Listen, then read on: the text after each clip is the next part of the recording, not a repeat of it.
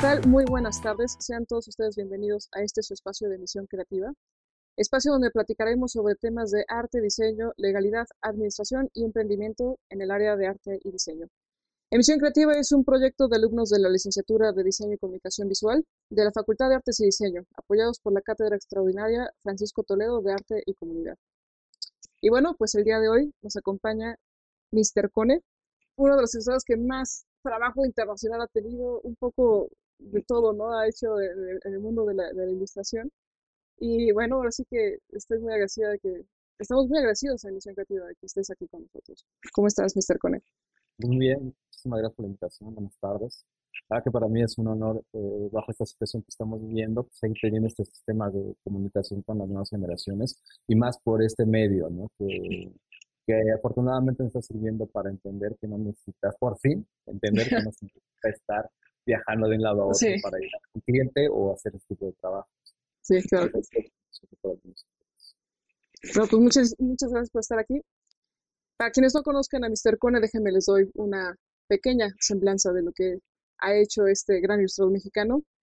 Y bueno, él ha trabajado, digo, ella es una, una figura dentro de la, de la, ilustración mexicana a nivel internacional, ¿no? Ha trabajado para diferentes empresas, entre los que se encuentran MTV, Grupo PepsiCo, Lipton México, Lipton Europa, Brisca USA, bueno, de, de Estados Unidos, Coca-Cola, Sony BMG, Universal Music, Canal 11, Telcel, Philip Morris, Sears, Cartoon Network, Nickelodeon, Adidas, Mini Cooper, y entre, entre muchos otros.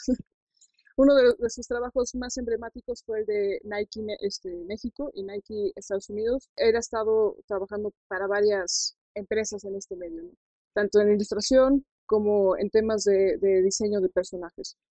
Ha ganado varios premios, entre los más destacados está el de Cannes Media Leon Lion Gold de 2011, donde ganó precisamente con el, con el proyecto de Nike, y también el de FIAP 2012, Sol de Bronce. Sus contribuciones han estado en diferentes áreas. Tenemos en diseño gráfico en México, 100 eh, años artes de México, esta es una en el año de 2011. Eh, los logos en la Gestalten en Alemania, 2010. Canvas este, en Ciudad de México, 2010. Libro por la Paz en Darfur, eh, Amnistía Internacional. Digo, ya creo que con esto podemos saber que ha estado en muchísimos lados. Que Mr. Cone, ¿cómo, platíganos cómo empezó todo, todo este, este rollo, ¿no? En la, en la, hijo, ya en la escala global. Fíjate que esa es una pregunta eh, que este, precisamente este año y en este momento para mí ha sido como eh, también tomar una, un respiro y hacer un análisis de cómo ha empezado esta historia. Eh, oficialmente son 21 años los que se cumplen de trabajo en este abril. Y abril precisamente porque sale mi primera ilustración publicada en una revista que desaparecida, que se llamaba Complot. Y que a partir de ahí como que empezó el proceso de empezar a trabajar primero en el área de ilustración. Yo soy egresado de la carrera de diseño gráfico de la comunicación por parte de la UAMAS Capozalco. Mm. La formación que tenemos nosotros, más allá de ser solo diseñadores, somos comunicadores visuales. ¿Y eso qué implica? Pues que el entrenamiento o el adiestramiento o el aprendizaje o la enseñanza que tuvimos, y lo menciono en estos cuatro rubros porque realmente fue eso, nos entrenaban para tener un trabajo, una capacidad de resolver visualmente muy rápida, de entender los problemas y resolverlos. Y también la enseñanza porque teníamos esta posibilidad de aprender muchísimas cosas en la universidad, en la UAM Capozalco. En esa época el plan de estudios estaba dividido en diferentes áreas. Entonces, conforme ibas yendo en cada uno de los trimestres, ibas tomando una especialización o pequeña especialización, desde diseño editorial, diseño de, imagen corporativa, eh, diseño de empaque, eh, un poco de animación, un poco de multimedia, eh, cine, vimos también cine. Entonces, eh, entre todo esto que te digo, hay una lista más larga y como ahí veíamos campaña publicitaria, campaña política, veíamos televisión, veíamos radio. Entonces, de todo precisamente un para un montón de cosas, bueno, hasta grabado, este, trabajamos con muchas áreas que para mí en esa generación yo escuchaba que los jóvenes se quejaban mucho, mis compañeros, de que por qué no enseñaban tantas cosas, que por qué no se avisaban en algo, que, que por qué no podían sentarse a decirnos solo sean ilustradores, solo sean diseñadores editoriales. Yo creo que ese fue el peor error que hubo en los últimos eh, años, las últimas décadas, de cómo los planes de estudio se fueron especializando a los ilustradores, a los diseñadores editoriales, a la gente que hace animación, y perdíamos todas esas posibilidades y herramientas de experimentar. Es ahí cuando yo definitivamente entendí, va de la mano con una cuestión que es la dislexia y déficit de atención que tengo, que sin querer se fueron conjugando para de repente poder sentarme a hacer ilustraciones. Pues en un periodo en mi vida me ha tocado hacer ilustraciones y aunque es mi caballito de batalla, para mí ha sido siempre como un elemento más de lo que puedo hacer. No significa que seamos todólogos, pero algo que yo entendí en esa universidad es que podíamos salir y especializarnos después. Aunque muchos ya querían salir especializados, la realidad es que es mejor experimentar, tomar todas las herramientas, desde digitales hasta análogas. Y a mí me tocó el proceso de ese momento eh, coyuntural, donde de repente había una generación que venía creciendo con eh, toda la, capacitación o el aprendizaje del uso de herramientas tradicionales, ya sea la fotografía análoga, ya sea eh, sistemas de producciones como el fotolito, mm. la imprenta, ¿no? todo eso. Y de repente llega la computadora. Entonces, esta generación en la que yo estuve le tocó como exactamente a la mitad y muchos no supieron asimilarlo.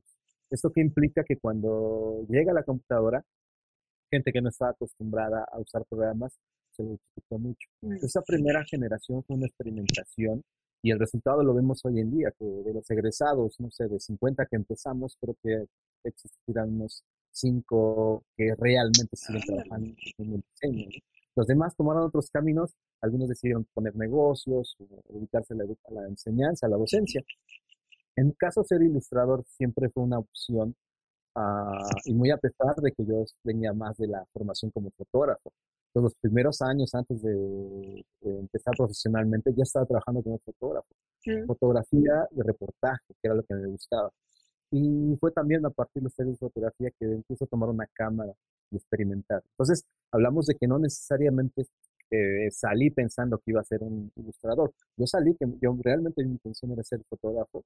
Estaba eh, viendo la posibilidad de estudiar en Nueva York en una escuela que se llama la ICP, que es especialista prácticamente en fotografía. No sabía ni cómo lo iba a hacer, pero era mi sueño y tenía la oportunidad, pero desafortunadamente o afortunadamente la vida me tenía otro camino. Y pues fue la ilustración a lo que me empecé a dedicar al principio, cuando terminé la carrera y antes de que la terminé.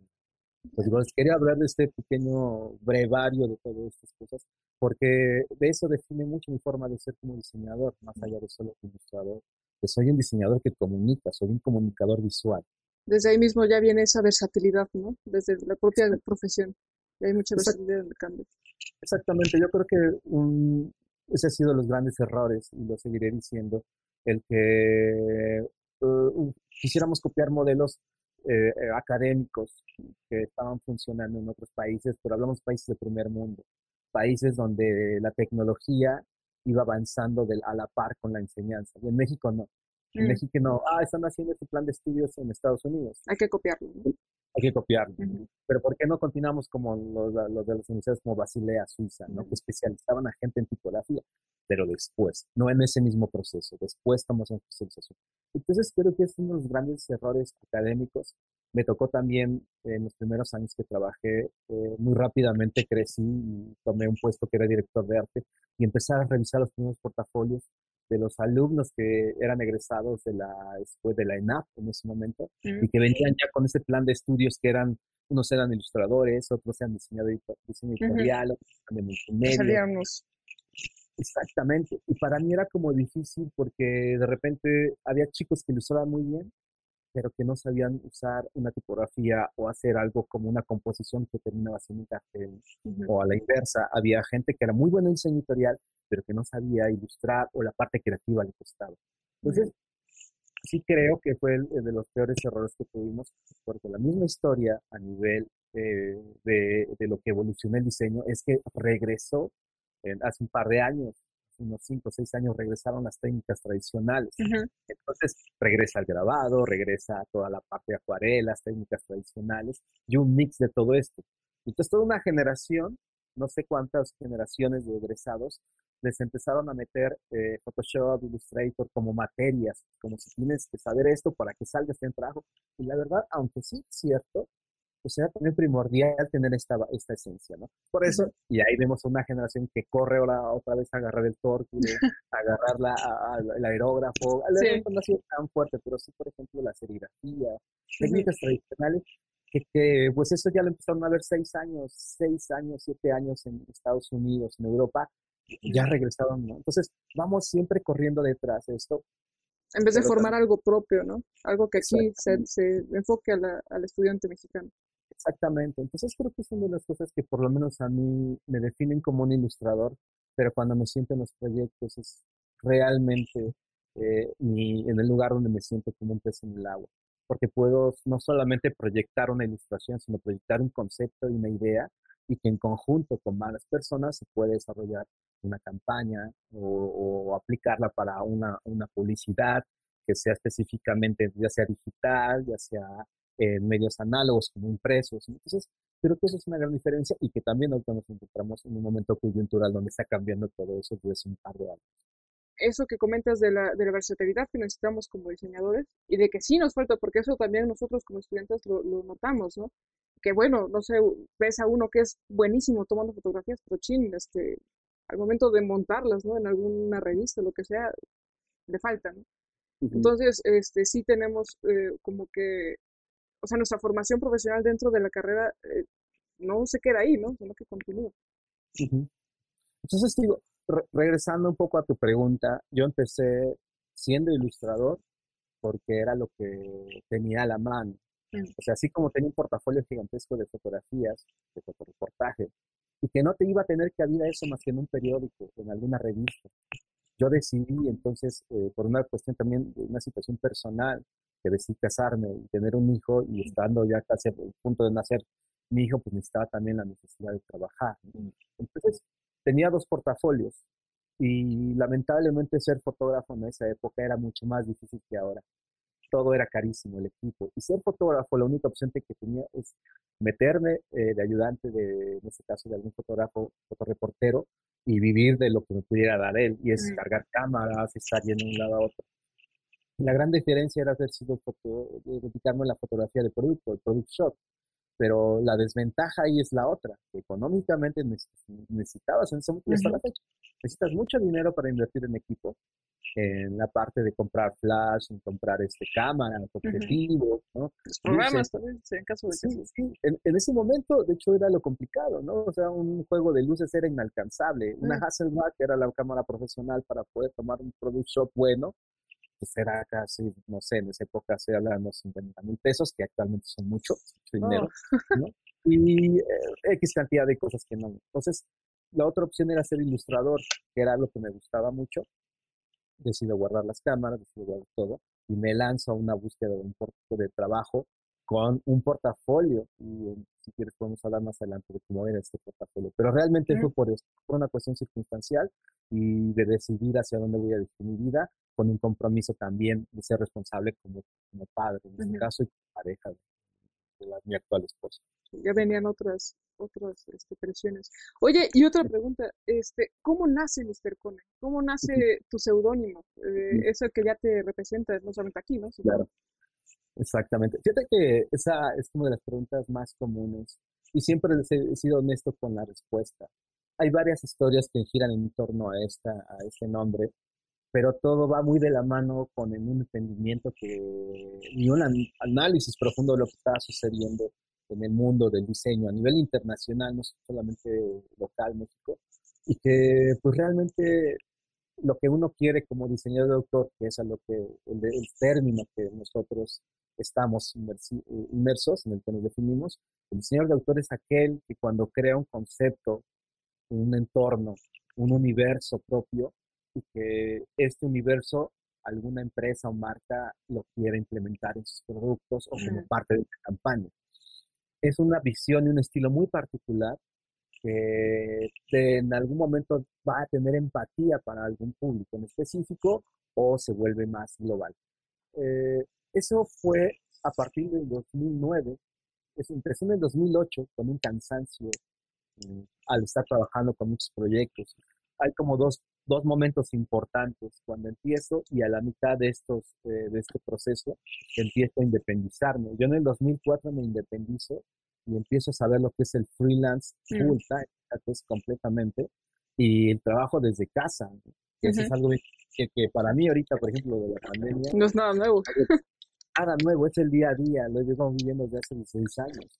Y es en ese punto, en el 2004, cuando me independizo, que me canso de trabajar empresas, empresas como Televisa, fue director de arte por, mucho, por un tiempo, no mucho, y también fue director de arte y creativo y asociado en un estudio que nos dedicamos a hacer un montón de cosas. Entonces, esta capacidad de poder hacer muchas cosas también me permitió entrar en diferentes empresas a hacer como la parte que era creativa, la parte de organizar equipos, la parte de eh, tener como una capacidad de, vamos a hacer un empaque y ahora vamos a hacer una entrada de cortinillas para algún programa, una animación, etc.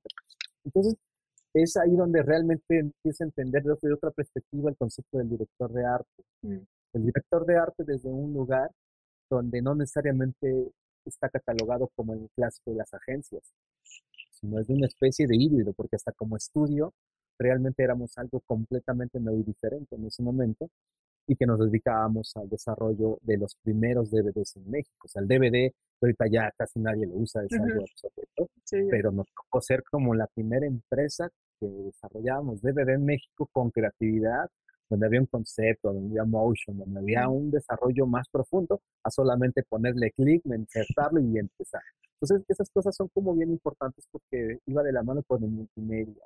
Entonces, estábamos en el mundo de la multimedia, estábamos en el mundo de las primeras eh, páginas web, las primeras animaciones en Flash, estábamos también en este mundo de los primeros diseños de créditos para películas, con estudios de diseño. Entonces, insisto, éramos algo diferente y a la par yo freelanceando hacia revistas, hacia libros, hacía proyectos editoriales con Alfaguara y Santillana, ¿no? es como la editorial entonces, estamos ya hablando que a la, era como un momento muy interesante y creo que teníamos toda la energía, pues en este caso teníamos energía para hacer eso en el estudio con el que trabajaba y era asociado y aparte unos freelance por mi cuenta en el que podía hacer otras cosas. Y eso creo que en es, precisamente en ese estudio que se llamaba Judo Media es donde al primer año por ahí por una anécdota muy chistosa en el que siempre se perdían las cosas en, el estudio, porque eran chicos, pues eran hiperactivos, eran chicos como que venían de otra cultura, habían estudiado en Estados Unidos la mitad de su, de su, de su vida, ¿no? Ellos. Y llegan a México y era como, como, realmente eran como chicos americanos, mexicoamericanos, que tenían un desorden, que siempre tenían a alguien que les arreglara, les pusiera un foco. Entonces, lógicamente en el estudio era realmente un caos y siempre se perdían las cosas, pero no es que se perdían las cosas, no, no sabían dónde las dejaban. Y dos, yo siempre pues llegué a un mundo nuevo, de chicos que iban, no sé, una vez al mes a Estados Unidos, a Los Ángeles, a Nueva York, compraban un montón de cosas. Y yo era el que siempre los tomaba y me los llevaba a la casa, veía el DVD o veía los libros, y se iban, aparecían y desaparecían. Una vez que les pierde un disco duro, y estaban como locos, no, no, digo, están allá abajo de esas cosas, no, pero es que no está. En esa época un disco duro, déjame decirte que no era nada barato. No, bueno, tampoco ahorita. ¿eh? Son más fáciles de adquirir, no en esa época eran carísimos, eran inversión de dinero muy grande. Digo, yo lo vi por allá, búsquenlo debajo de ese montón. No, estaban ya todos neuróticos, histéricos, en una junta. Me paro bien tranquilo, meto la mano y lo saco, ¿no? Así como, aquí está, eh, ¿qué fue? ah, te lo querías conejear, ¿no? porque sabían que me llevaban las cosas, bueno, no me las robas. Pero el término de, cone, de, de conejear, se me empezaron a decir cone, ah. Cone, entonces de cone, de conejo. de, eh, vulgarmente a los conejos se les dice como rata de dos patas también. Entonces, de ahí viene, curiosamente, y me empiezan a decir con ellos, eso fue en el 2000 más o menos. Y a partir de ahí hubo un grupo que me conocían por César Evangelista, otros por unos seudónimos que usaba en las revistas, porque como trabajaban tantas revistas no podía aparecer siempre mi nombre en la competencia. Mm, Entonces algunos usaban un seudónimo y otros mi nombre de, de, pila. Y de ahí empieza a formarse ese nombre de Cone. Es, no es hasta el 2008 que ya con una búsqueda y un cansancio de trabajar con agencias, trabajar como siempre eh, con esta situación, de donde era como, queremos que hagas esto así. Mm. Yo no, era al revés, yo quiero que se hagan esto así. Si tú querías más libertad creativa, ¿no? Exactamente, ¿no? Yo creo que eso es algo que, es, eh, que todos los diseñadores en algún momento van a buscar mm. y que lo tenemos que hacer, porque si no, sí tenemos un alma de artista, de cierta manera, para poder crear. La creación, aunque estemos en otro rubro, el diseño es una creación. Mm. El arte es una creación. Todo lo que tenga que ver con la creatividad es una creación. Necesitamos ese momento personal para, crear. Y curiosamente digo que fue cuando esa búsqueda, que me cansé de todo esto, que empiezo a acuñar como esta idea de ya ser un diseñador de autor. En México no era tan conocido, de los pocos diseñadores de autores que existía, que realmente se puede decir que ya su nombre cuando lo escuchaban sabía que era, eh, o veían su trabajo sabía de quién era, era Jorge Alderete. Eh, si no lo conocen, Jorge Alderete es un diseñador eh, argentino radicado en México hace muchos años y que fue el que retomó la gráfica popular entre algunas de sus cosas, pero sobre todo la lucha libre mexicana. Entonces Jorge Alderete le debemos que llegó en el momento exacto donde se estaba gestionando un proyecto que era, era como la gráfica popular reivindicada y como en esta onda de ver qué sucedía con todo esto visualmente. O sea, eso se empieza la historia y soy parte de esa historia en el 2001, 2002. Soy parte de un proyecto que empezamos a hacer de gráfica popular donde nos invitan a, forma, a hacer el DVD. La gente que hizo el libro, que es el libro sensacional de diseño, que si no lo conocen, tiene que ser un libro, debería ser un libro que sería, debería ser cabecera de, de, de los, las nuevas generaciones de diseño. Porque ese libro fue como el parteaguas de lo que se venía haciendo de la vieja escuela. Por ejemplo, Jaime Almeida, digo, este Luis Almeida, perdón, eh, este diseñador mexicano, que también este López Castro, este Germán Montalvo, son una generación antes de lo que somos nosotros. Y nosotros somos una generación que nos, exactamente con el libro sensacional de diseño y la reivindicación de la gráfica popular, la integración y la apropiación de elementos como la, la, máscara, la lucha libre, lo mexicano, implementan proyectos de diseño, de diseño gráfico.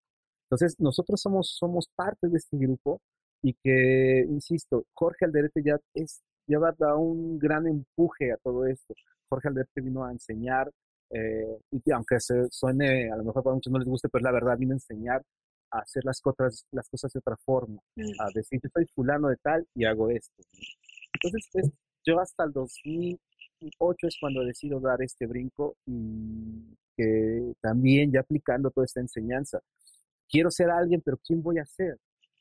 porque no quiero ser César Evangelista, aunque mis apellidos son muy hermosos, la verdad que hoy, hoy los veo, son César Evangelista Bautista, ¿no? O sea, son realmente, tienen una connotación muy fuerte. Pero sí buscaba algo como ya con experiencia de ventas, con experiencia de, de diseño, de estrategias de, de, de, marca, decido que tengo que ser una marca tal cual y fusiono algo que es el Mister, que, que es la, la, la, parte del señor como el personaje. Va de la mano con la historia de las marcas a principios del siglo pasado, que las, las marcas cuando empezaron a venderse, a pesar de que tenían un nombre, siempre tenían una mascota que lo representaba, mm. porque era más fácil venderle a una persona un producto a partir de un personaje. Se le hace, se genera más empatía y tenemos mucho, por ejemplo, Michelin, que es un personaje, es un personaje muy viejo. Hay otros más como... El este, osito de bimbo, por ejemplo. El osito de bimbo y muchos, muchos otros. Entonces, es donde ahí también digo, no soy un chavo ya cuando decido este camino nuevo. Ya no era un chavo, ya era alguien, ya era un adulto. Y digo, pues quiero ser alguien que, que cuando haga cosas lo distingan por esta cuestión de un señor. Pero cuando vean los personajes son como infantiles, son como de niños. Y ahí es cuando creo el nombre de Mr. Cone, que va de la mano con este seudónimo, pero también tiene una carga, una connotación muy fuerte, porque de niño a mi hermano y a mí les decían, nos decían que éramos como conejos, cuando éramos muy chiquititos, éramos bebés. Una amiga de mi mamá este, nos llevaba de visita y siempre se escuchaba como que estuvieran eh, royendo, como que ruido de conejo, pero nos estaban chupando el dedo. Entonces de ahí nos hicieron así los conejos.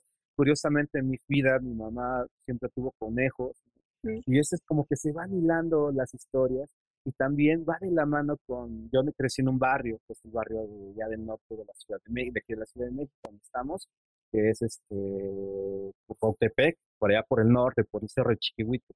A la gente que le decían el mister era como aquellas personas como una, en una cuestión de burla. Ah, ya vine el mister, el mister. Ah, ¿Por qué? Pues porque el que se creía mucho, ay, muy mister usted, ¿no? No, bueno, con nuestras palabras del junior o Sicilio. exactamente. Ah, en este caso, en esa época era el mister, ay, ¿qué onda, mister? ¿Cómo está usted? ¿no? Como burlándose un poco. Cuando alguien a lo mejor se fue a buscar un trabajo y se puso una corbata o se puso una camisa y ya, ya todo bien. Ya bien, bien mister.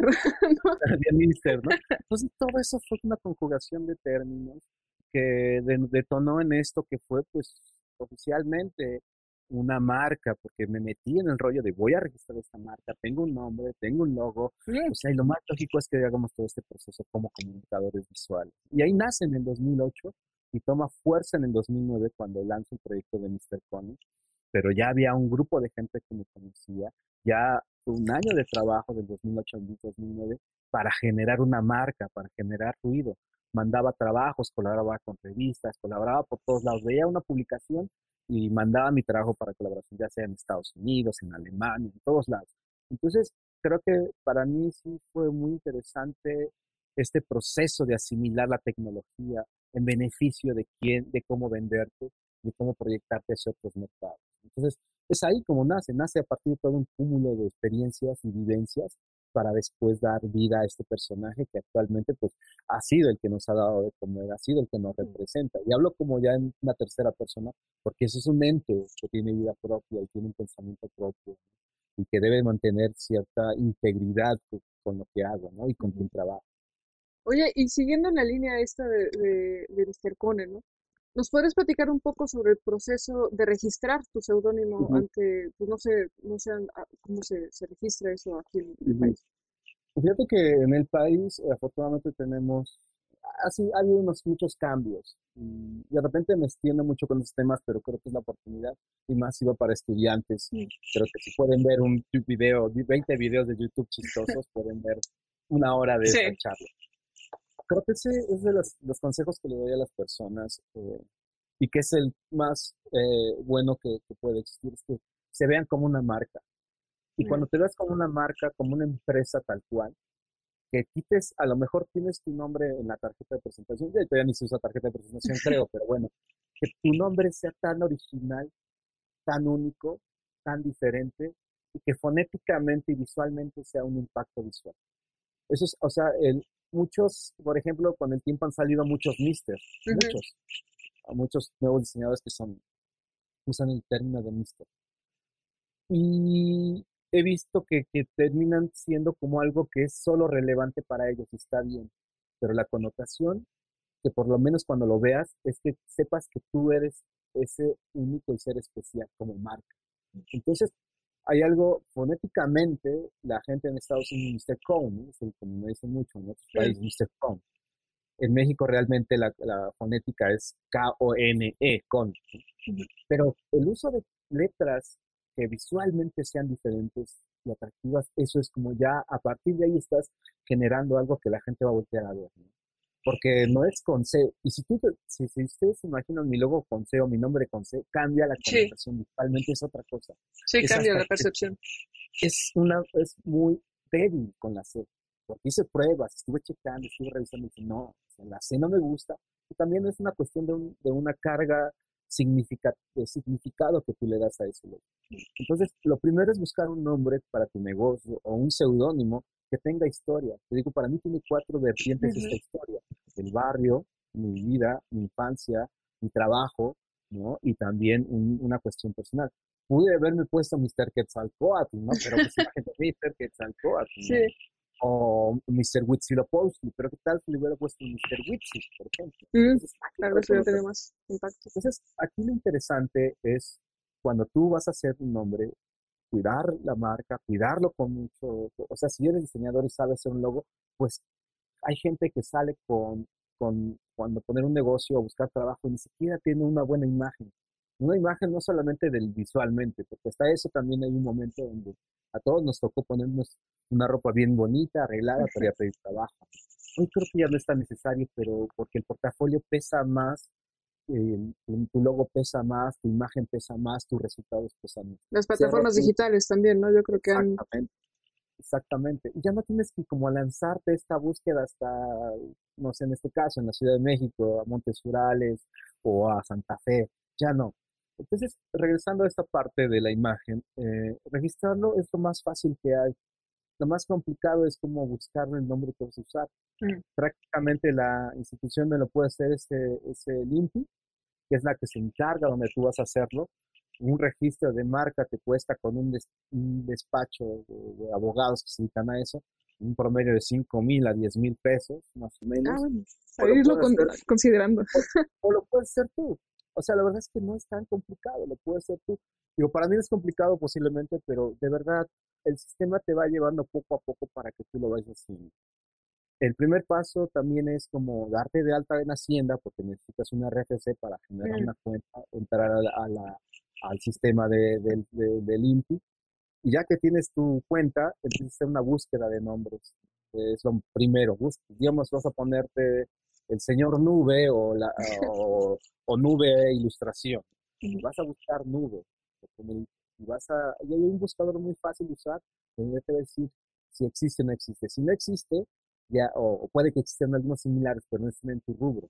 Entonces también hay que dedicarse a meterse a ver a qué rubro te vas a dedicar. Si vas a hacer como un despacho de diseño o de, servicios de, eh, de, impresión. Yo, por ejemplo, estoy en la parte de servicios de, impresión y de creatividad. No es algo para ir al rubro, no recuerdo muy bien. Pero ese yo lo decidí escoger porque tenía un problema. Existía Cone, que es la marca este, europea de que son elevadores, elevador, es, un elevador y se pone. Entonces tenía ese problema que no me permitía usar en la cuestión tecnológica, pero sí me lo permitía usar en otras. Y como tenía el Mister, entonces no tiene nada que ver en la cuestión. Entonces ya te empiezas a meter en otra parte muy importante que es la administrativa.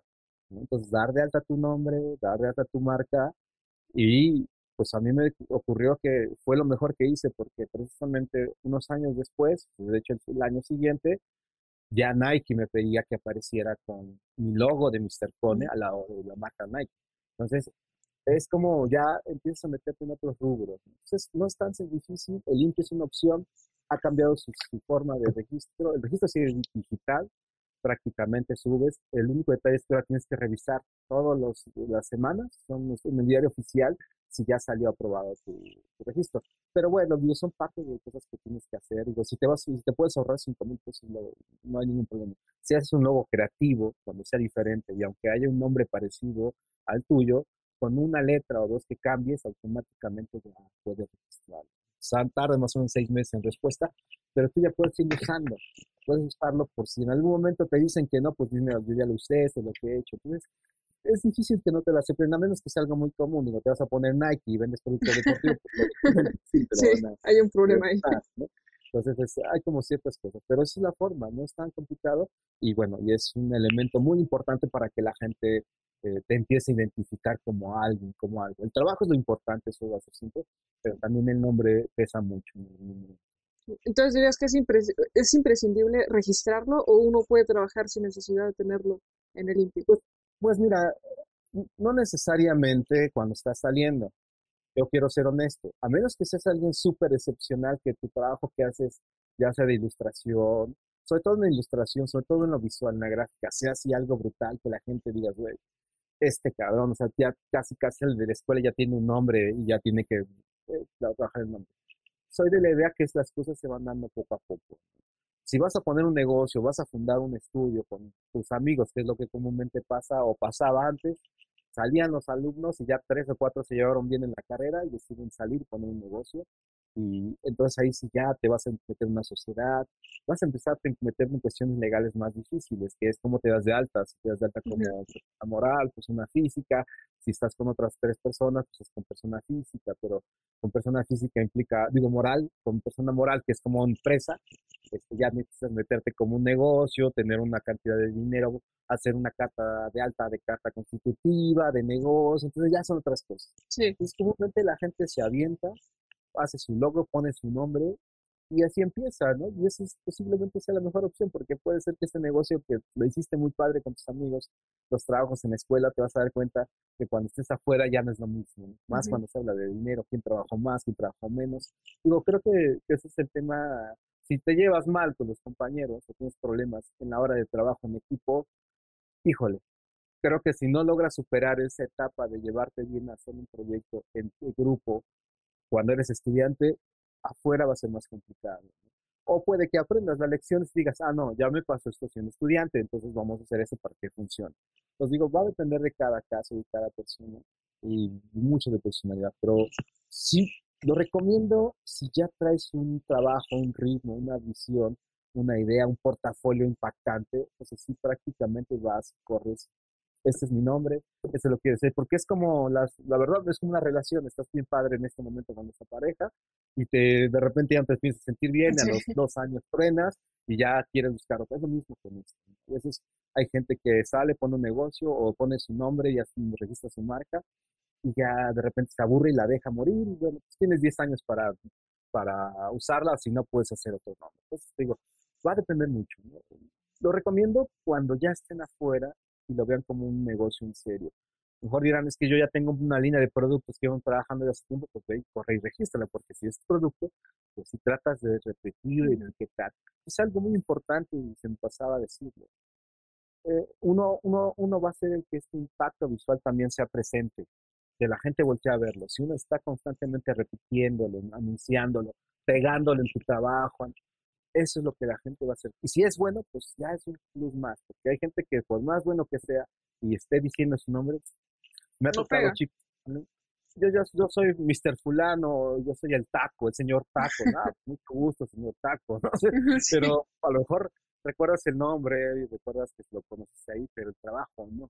Entonces tiene que ser igual, tanto el nombre como el trabajo tienen que ser cosas que pesen igual. ¿no? A veces hay una cosa que cuando ya no necesitas saber el nombre de quién es, no sé, pero ya viste otro es el mismo, sí, claro. Entonces, hay muchas cosas, muchos elementos que van a determinar ese, ese nombre que va a ser activo en tu trabajo y también tanto lo bueno como lo malo.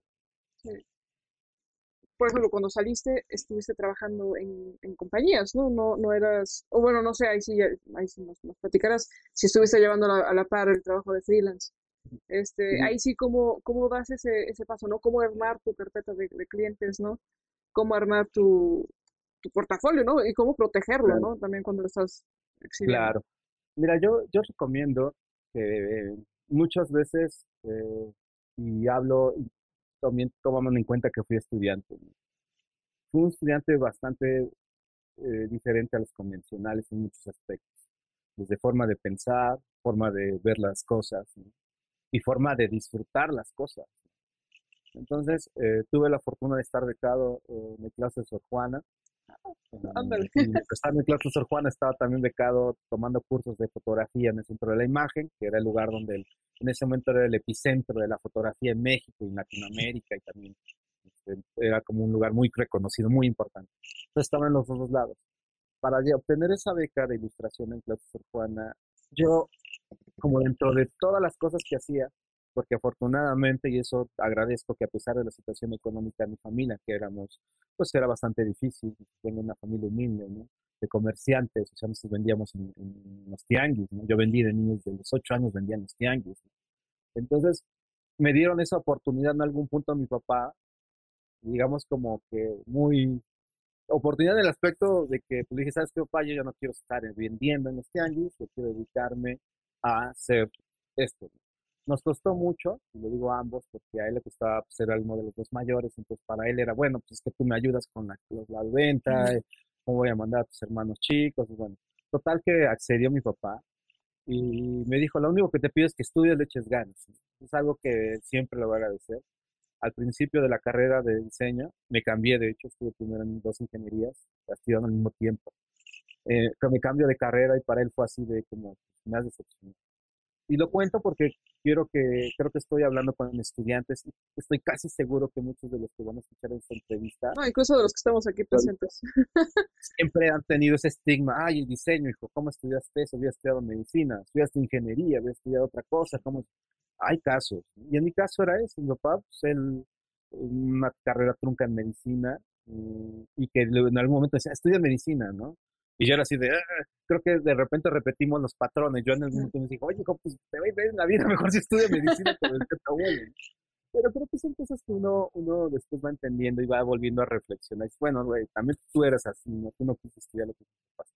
Pero quiero tomar mucho esta parte porque creo que estoy hablando y, y a veces olvido en esta charla que tengo con los que son estudiantes, que a uno les ha tocado mucho estar de afuera. de verdad, estos temas tan reales que de repente tener para el papel y más los que somos escuelas públicas, ¿no? Para el material, para la cámara, para muchas cosas que, uno se anda tronando los dedos, ¿no? Exactamente, los papás de uno, ¿no? O sea, yo, yo recuerdo que para mí fue primero, fue difícil los primeros años, y te digo, y fue cuando de repente eh, tomo, tomo esta, esta decisión de verdad aprovechar la escuela al máximo. O sea, para mí la escuela, literal, en el sentido literal, lo digo, y, metafórico, fue mi casa. Yo dormía en las aulas, en las noches, como tenía que llegar temprano y no me alcanzaba el dinero de toda la semana para ir y venir, me tenía que dormir en el salón de la escuela. Entonces, ese sufrimiento, porque sí fue un sufrimiento, de repente también que tal papel fabriano, tal papel comprar para hacer cosas de las carpetas que hay que entregar, no sé, en ese papel así, muchos papeles. Y pues no me alcanzaba. Y ahí me veías en el bote de basura recogiendo los, los, pedazos que otros chicos este, tiraban que no usaban, Y así con duras penas, pues yo vendía playeras. Me iba a Tepito, compraba playeras Hanes, estoy hablando a medida de los noventas. Estaba de moda los colores así fosforescentes de las playeras, sin diseño ni nada pues ahí me iba, Tepito, compraba mis playeras con lo que ahorraba y las vendía en los pasillos de la escuela de diseño gráfico. Creo que nunca se me ocurrió imprimirle un diseño porque todavía no había serigrafía, pero si hubiera hecho, yo creo que ya tenía un emporio de camisetas. Pero bueno, no me tocó a mí. Entonces, esa es la parte que de verdad, cada cosa que obtenía, en serio, era para mí dar lo máximo. Y nunca fui un buen estudiante, tengo que, que confesarlo. O sea, tuve problemas con algunas cosas. Me cuesta mucho leer, me cuesta mucho concentrarme en leer una lectura, a tener una lectura de, principio a fin, a menos de que me guste. Mucho por el déficit de atención también y la dislexia. Pero algo que, y digo, todo va hacia un encaminado a contestar esta pregunta. Entonces, cada cosa que yo hacía, si el maestro me decía haz uno, yo hacía cinco. Si me hacía cinco, yo hacía veinte. Y de verdad, muchos alumnos eh, compañeros me recordaban como el güey de que siempre llegaba y así bien azotado, exponiendo 20 trabajos, 30 trabajos, ¿no? Porque de verdad yo iba a estudiar. Y mientras muchos iban a las fiestas, yo me quedaba en el salón eh, a hacer los trabajos, adelantar las tareas, me metía al sistema, a las computadoras que nadie quería usar las Mac, ahí estaban, estaban en Fotosalpa, agradezco que de verdad tenemos, tener, o se tiene, o se tenía en ese momento, muy buen apoyo económico, entonces teníamos filas y filas de Macs, las nuevas que salían las metían ahí. En esa época se inauguró el primer este, sala de cómputo que era el más grande dentro de las escuelas públicas de diseño. Así, no sé, 50 Macs de la última generación ahí metidas. Entonces, y vacías, la gente no las usaba, entonces yo estaba ahí. Y a lo que voy es que si de repente cuando tengo mis primer, hago mi primer portafolio para presentar, eh, como ir a buscar trabajo, eh, pues yo ya tenía mucho material que había hecho extra, que no era, y mucho comúnmente creo que los alumnos llegan con el trabajo de, que hicieron en la materia de, para entregar una, para una calificación, yo no. Yo llegué con un portafolio fácil de 200 ilustraciones, técnicas experimentales, ah, de muchas cosas, a Editorial Televisa. ¿Y cómo llego a Editorial Televisa? Porque antes de terminar la carrera yo ya me estaba conectando con el mundo. ¿Qué estaba pasando? Sobre todo, me gustaba mucho el cómic. Entonces me empecé a conectar antes de ser un profesionista, antes de salir de la carrera. Yo ya sabía quién era Germán Montalvo, yo sabía quién era Luis Almeida. Pues porque también de repente hacían ciclos de conferencias como este, donde se, los maestros, en este caso hay un maestro que quiero mucho, lamentablemente no recuerdo su nombre, este, pero él nos acercó a muchos pues, conferencistas, Rosemary Martínez, que digo nombres esta que a lo mejor no son comunes, pero en su momento, en esa época, eran gente muy importante, estaba trabajando con clientes en Estados Unidos ya, y algunas escuelas públicas, por ejemplo, Rosemary Martínez estudió, pero, no, estudió de la UAM, pero estudió una especialidad en Estados Unidos. Entonces, la UAM siempre tuvo como este vínculo que hacían con los profesores. El mismo Félix Beltrán, que para mí es alguien que lo respeto como profesionista, respeto su trabajo hasta ahí. Fue mi maestro y como maestro digo, ha sido de los, de los que más he aprendido porque no me enseñó nada. Y sabes que si tú no vas a enseñar a mí, yo voy a aprender por mi cuenta. Entonces, muchas veces nos quejamos, ah, el profesor no me enseña. es por tu cuenta. Y dicen, es que yo no hice, no me enseñaba a hacer un portafolio de trabajo. Pues es que es tan sencillo que tomes y hagas lo que te guste y repetirlo una cantidad de veces. Entonces, eso es lo que yo hacía. Entonces, cuando yo llego a entregar este portafolio, esta persona curiosamente resultó que era de agua más Alto también. Ah. Entonces me dice, ¿sabes qué? Yo no necesito ilustraciones, pero te voy a llevar a la naciente editorial Televisa, que estoy hablando de eso del 98, 99 más o menos. No, yo tenía cuatro años. Sí, eran niños, exactamente. Y, y, cuando llego me, me presentan con una chica directora de artes que lleva la revista Eres. Eres es una revista que en su momento empecé en los ochentas, fue muy, a finales de los ochentas, muy importante por la cultura pop, músicos. Y su parte más fuerte fue en los noventas, donde sacaban a todos los artistas televisos, pero pues, era parte de un gremio, era parte de, de un espacio de trabajo. Y ahí curiosamente me reencuentro con otra persona que era diseñador, que jugaba en las canchas de básquetbol. Entonces, aquí lo que voy con esta siguiente anécdota es, el universo está conectado. Tú no sabes con quién te vas a encontrar. Y si tú solamente vives metido en tu mundo de cuatro paredes, más bueno, ahorita estamos forzados a esto, ¿no? Pero en ese momento era más. Entonces, yo que estudió ingeniería, jugaba en las canchas de básquetbol, y este chico lo conocía, y cuando me cambio la carrera de diseño, yo cuando entré, él estaba por salir casi nos llevamos como un año de diferencia, dos años de carrera, un poquito más. Entonces, cuando lo veo ahí, me dice, ¿qué onda? ¿Tú eres, tú juegas en las técnicas? Yo, sí, ¿a estudias diseño? Sí, también también. Dice, árale, pues aquí estoy. Entonces hay una serie de conexiones en el universo. Que no sabes ni cuándo te van a servir, ¿no? Exactamente ya sobrepasamos el tema del portafolio. Si te das cuenta, el portafolio sí llegué con muchas ilustraciones, pero lo interesante es que ya tenía esa conexión con esa persona. Y eso le añadimos que me gustaba la ilustración. Del portafolio le gusta es la primera revista, eh, la, la, segunda revista que profesionalmente me contrata para hacer trabajo y fueron más de ocho, nueve años trabajando para Editorial Televisa, haciendo para todas sus revistas y ilustraciones y muchas otras más. Entonces, resumo esta pregunta en que el portafolio no puedes estar tú esperando que lo hagas.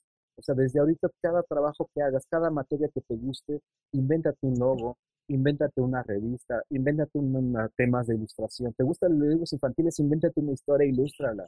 Si tú llegas a alguien y dices, estos son los trabajos que hice en la escuela, pues, por favor.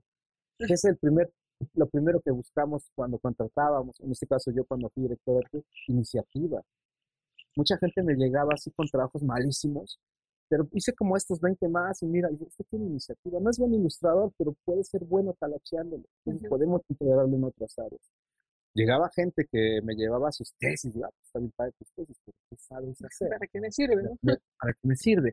El diseño es una área eh, que ha evolucionado. Ya no es lo mismo lo que pedíamos antes a lo que se pide ahora.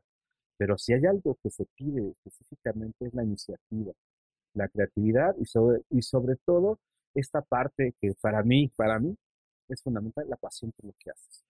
Esta de las carreras más golpeadas actualmente y más difíciles.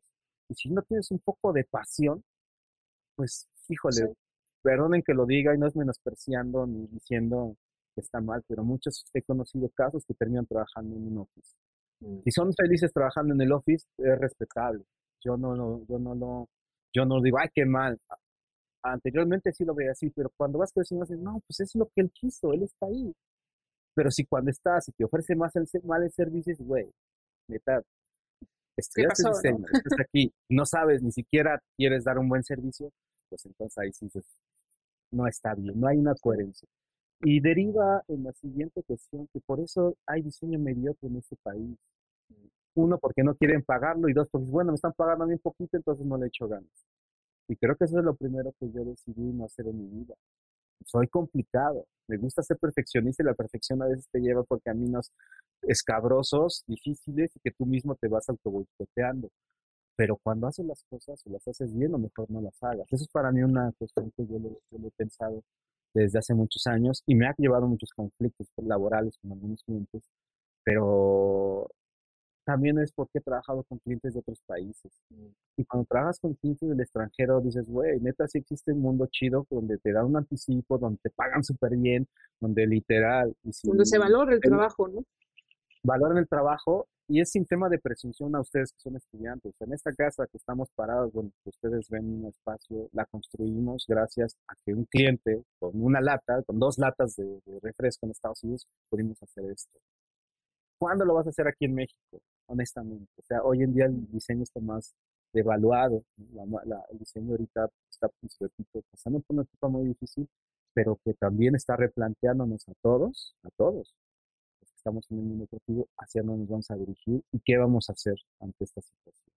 Pero bueno, entonces es eso. ¿Quieren hacer un buen portafolio? No lo hagan con los trabajos de escuela, a menos que sean súper excepcionales. Y no llegues con, ah, hice este trabajo en la escuela. Es lo menos que puedes decir. Desarrollé este proyecto pensando en este tipo de ideas o en este cliente que podemos hacer. Eso es lo que, es lo que nos encanta a los creativos. Ah, órale, hasta nos hace así tragar saliva de, wow, eres estudiante y estás pensando en esto. Pero eso es lo que hacen que se acuerden de uno. Puede ser tu cara bonita, puede ser tu actitud, puede ser que hueles muy bien. O sea, seguimos con este estereotismo y este estigma, ¿no? La seamos honestos. A mí mismo me pasa constantemente. Imaginan un personaje que, creé, que he creado con el nombre, lo ven antes. Pero ya cuando me ven, literal, tú eres Mr. Cone. Pero con esa onda así, tú eres. así como de despectivo, ¿no? Exactamente. Y es algo con lo que vamos a lidiar, porque vivimos en una industria que es lo visual, eres como te ves, es como hables, es, es como te expreses. Y, muchas veces, como yo he explicado en algunas charlas, no o sea, es triste, pero es la realidad. No nos hagamos con sí, Aunque ha habido cambios, aunque ha habido una situación de cambios en los últimos meses, ni siquiera hablo de años, en los últimos meses ha cambiado mucho esto. No, pero falta, falta un... Falta mucho, falta mucho. Yo ah, creo que el trabajo va a ser lo que al final de cuentas va a hablar por nosotros. Nuestro trabajo, nuestra actitud, nuestro comportamiento, nuestras acciones. Lo visual puede ser alguien hermoso y quiero, no voy del otro lado, pero como a nivel laboral, me ha tocado, me ha tocado casos de gente que han contratado por el nombre o por de dónde viene y cuando hacen el trabajo es bueno. Y le sigues pagando eso. A mí me ha tocado tomar proyectos de agencias han dejado una basura de proyectos o no han hecho nada y yo he llegado a levantar proyectos y con esos proyectos hemos ganado premios. O sea, así te lo pongo decir. Entonces, es mucha pasión. La verdad es que creo que cada vez me siento más reducido en un grupo de gente que somos apasionados por lo que Pero pues es entendible, no todos podemos tener las mismas canales de, de, de, entendimiento y de hacia dónde queremos ir. No, hombre, pues ahora sí me dejaste como, como pasmada.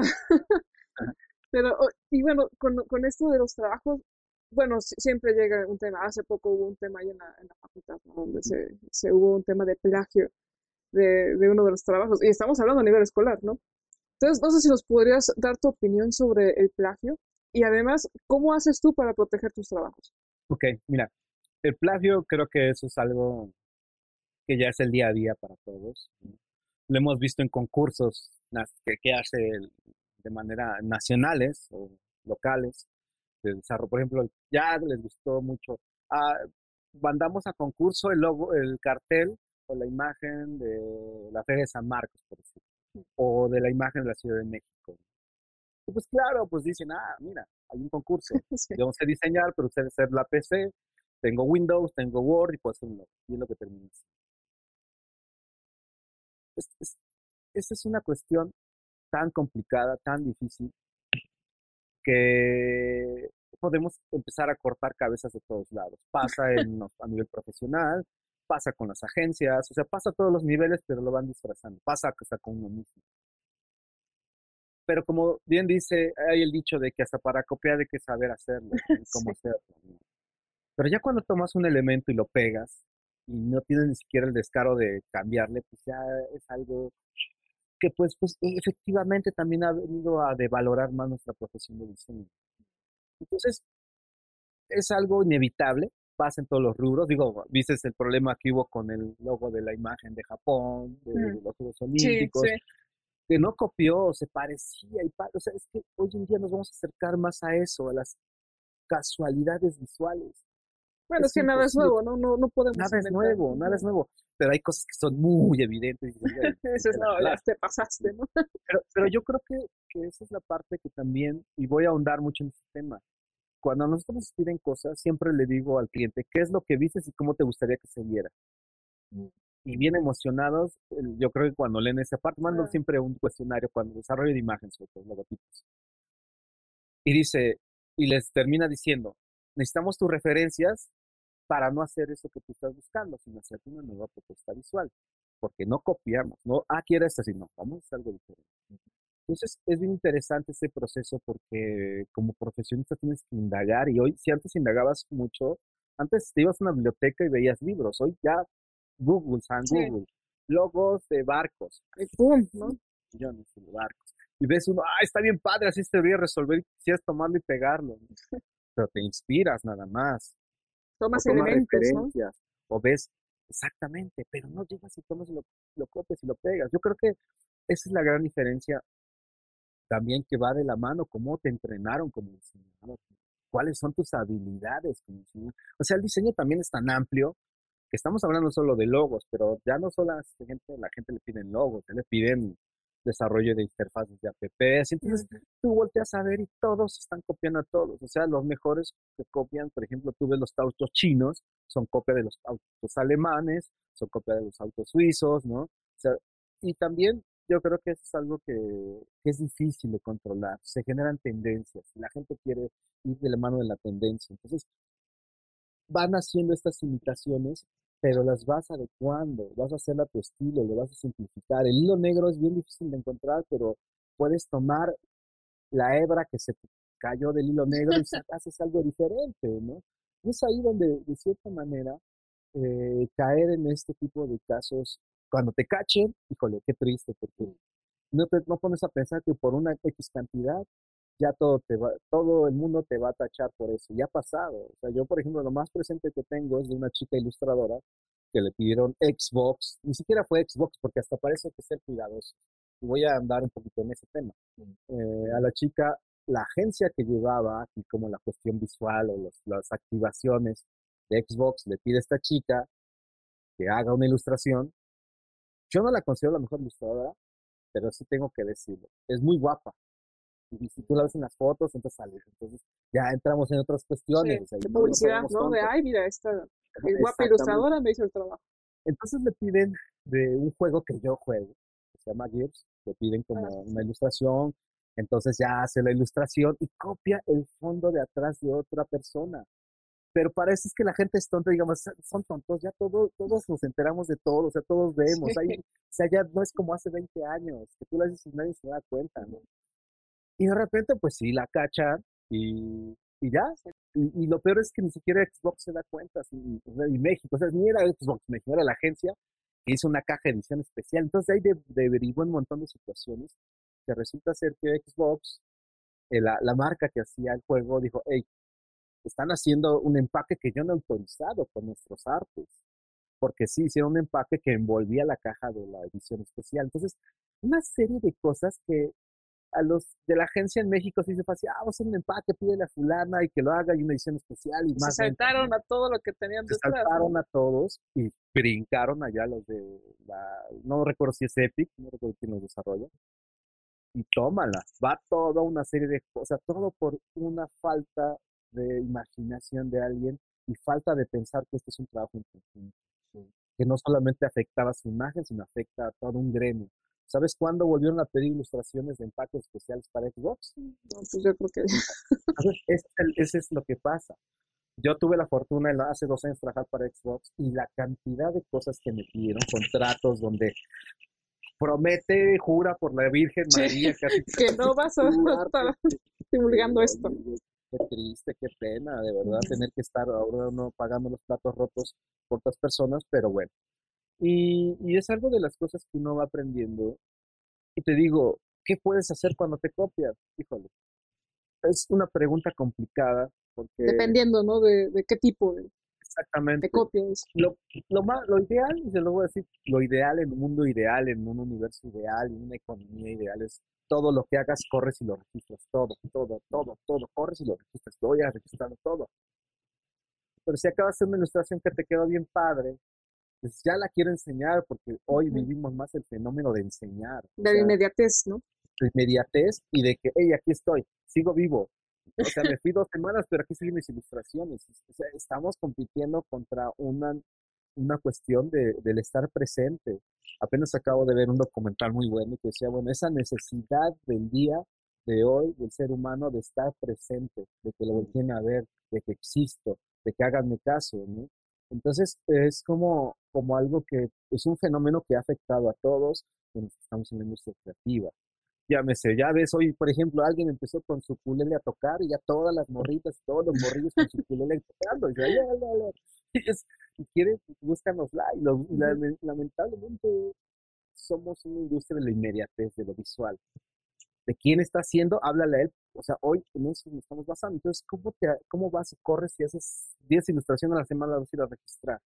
Lo ideal es que fueras a, a Indautor, armaras tus carpetas de por colección y cada mes registraras tus 30 ilustraciones que haces.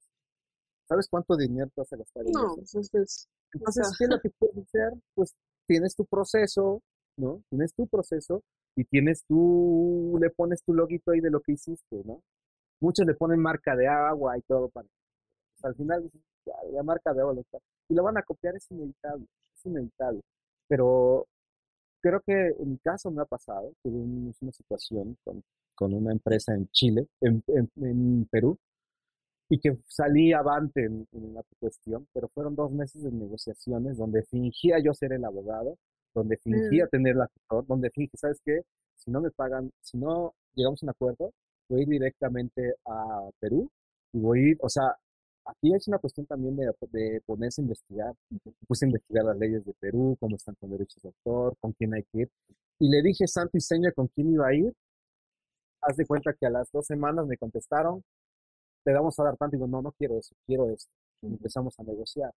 Pero eso fue por una expertise que tengo de cómo defenderte, porque también hacer una marca, sé lo que lleva, registrarla, sé lo que lleva, y vamos así. O sea, si le hubiera pedido un despacho, posiblemente el despacho me hubiera cobrado, ok. Lo que ibas a, cobrarle a ellos, ¿no? Vamos a entablar una demanda y me vas a dar, porque así se funciona. Y si ganamos, me das este porcentaje. Porque es así, y realmente es casi casi el 50-50. Ganamos la demanda, me das el 50, yo cubro todos los gastos. Pero entonces es meterte en una cuestión de litigio legal que te va a desgastar. ¿no? O sea, ha habido, hubo momentos, en televisión un caso muy interesante de una chica fotógrafa que según unas fotos tuvo problemas y dijo, ¿sabes qué? Gracias, no otras fotos. Acto seguido, alguna editora se le hizo fácil de decirle al director de arte, ah, usa esa, esa foto. La publican, esta chica, pues tampoco era una chavita inocente, con recursos económicos, mete una demanda y le gana un dineral más de un millón de pesos a este O sea, hasta las grandes empresas cometen estos, estos errores. Exactamente, pero acto seguido, Televisa generó una carta donde decía así específicamente todo lo que tú hagas es sedes, todo lo que haces es para mí, y te la pellizcas y lo que te diga. ¿Y qué haces tú? Pues accedes, bueno, para tener trabajo, ¿no? Pero bueno, son cosas que van pasando unas por otras. Entonces, es complicado este tema. Yo lo que recomiendo es que siempre guarden su proceso de cómo lo tienen que vaya de la mano con su nombre, para que por lo menos si hay una situación, yo la libré, pero en este caso tuvimos varios diseñadores, a un par de mexicanos con los que yo estuve ayudándolos a ellos, porque estamos en la ilustración, que usaron, pusimos en conjunto, y uno de Estados Unidos y otro del país más por allá. El de Estados Unidos, que es un ilustrador súper conocido, no pudo hacer nada. Su abogado de Perú me contactó, oye, ¿cómo le hiciste? Quiero saber, porque estamos, pues mira, no puedo decir nada, porque efectivamente firmé una carta donde... De confidencialidad, ¿no? No así, no revelar cómo, cómo se soluciona. Pero pues son golpes de suerte. La verdad que a partir de ahí es cuando dicen, ¿sabes qué? Si alguien está pirateando un diseño, mejor yo hago diseño y empiezo a producir mi marca, ya como una marca de productos, playeras, libretas y cosas así. Pero digo, una cosa le viene en otra. Entonces, lo primero que les pido, les sugiero yo es que tengan esa organización de por lo menos tener ahí su registro ustedes del proceso y tengan la ilustración, si es una ilustración, que le pongan su nombre cuando la saquen. Que tengan esta estructura de la que hablo de un nombre de una marca, de un, diseñador o algo. Porque si no, pues le ha pasado a una amiga que es muy buena, que hace gatitos, le cada rato le están pirateando. Mm. Y yo así de, si fuese es así tan fácil, arma un registro internacional que te cuesta más de 80 mil pesos, pues, Madre. y ya puedes demandarlos y esos 80 mil pesos los vas a ganar en demandas, te va a sobrar un montón de dinero. Pero pues, ¿quién tiene 80 mil pesos, ¿no? Ahorita, por ejemplo. No es ahorita que las marcas están por los suelos. Es un tema muy largo. Todas las marcas independientes están cayendo y están pegando mucho Pero pues bueno, es una opción, ¿no? Digo, ya si te lo copia una empresa como Sara, hasta ha habido casos que Sara copia a otros diseñadores y los diseñadores creo que terminan ahí como pues, teniendo problemas porque efectivamente no tenían ningún registro, no tenían nada y y pues les dan como un, un algo ahí la marca. Ay, pues ahí está, ¿no? y las redes sociales los bombardean y todo, pero pues Sara sigue vendiendo, la gente sigue comprando, porque Sara no la compra solo diseñadora, la compra un público aún más grande. El chisme solo se queda en el barrio. Creo que vendió, ¿no? Exactamente. Hasta aquí llegamos al final de la primera parte de nuestra plática con Mr. Cone.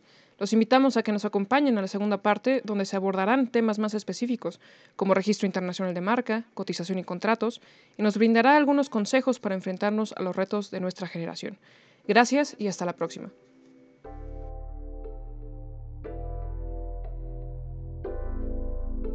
Este programa ha sido grabado a través de videollamada. La música utilizada al inicio de este programa se creó con Drumpad Machine, disponible en la App Store. La música al final del programa fue realizada por Caliman, licencia Creative Commons Attribution 3.0 2020.